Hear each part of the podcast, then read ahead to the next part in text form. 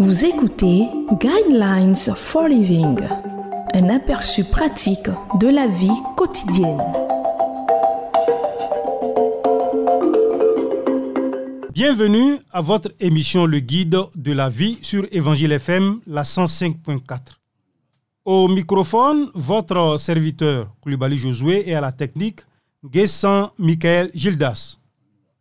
Le thème de l'émission de ce jour est de l'espoir pour les relations brisées. Dieu ne relève pas un mort, mais il désire que le fugitif ne reste pas exclu de sa présence.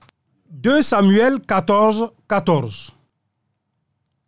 Après avoir commis l'adultère avec une femme nommée Barsheba, la vie de David commence à partir en vrille. Son propre fils, enfanté par Barsheba, décède. Ensuite, Amnon, un des fils de David, viole sa sœur Tamar et Absalom déteste son frère à un point tel qu'il planifie sa mort. Dans la tourmente, David, le cœur meurtri et déchiré, bannit Absalom de sa présence.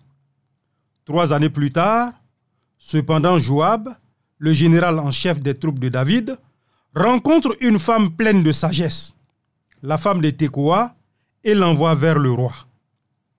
Elle raconte au roi l'histoire de son mari qui est mort et de ses deux fils qui se sont battus lors d'un affrontement au cours duquel l'un a tué l'autre. Elle explique ensuite comment le clan voulait mettre à mort le fils survivant, ce qui le laisserait destitué et sans hésiter. Non, répondit David, c'est injuste. Il donne alors des ordres visant à protéger le fils en lui permettant de rentrer chez lui en paix. Cependant, contre toute attente, elle dit ensuite au roi qu'il vient de s'accuser lui-même parce qu'elle a précisément décrit le conflit qui règne entre lui et son fils Absalom. Lors de son plaidoyer devant le roi, elle appelle à la réconciliation. Elle dit, Il nous faudra tous mourir et nous serons pareils à de l'eau versée par terre et qui ne se rassemble plus. Dieu ne relève pas un mort, mais il désire que le fugitif ne reste pas exclu de sa présence.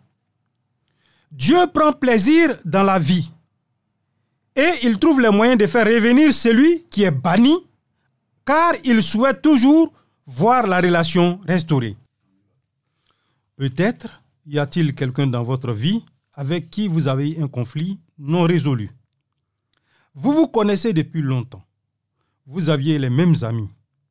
Mais il y a trois ans, vous vous êtes disputés et aucun de vous n'est prêt à faire le premier pas pour vous réconcilier.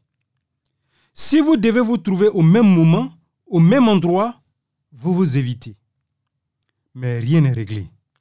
Vous n'êtes pas en paix, la guerre continue. La réconciliation est au cœur de l'Évangile.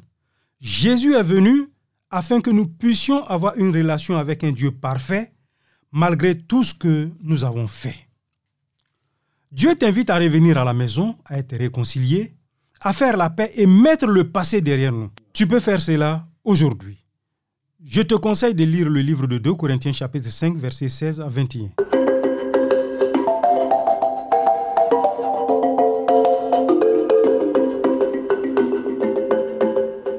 Vous venez de suivre Guidelines for Living.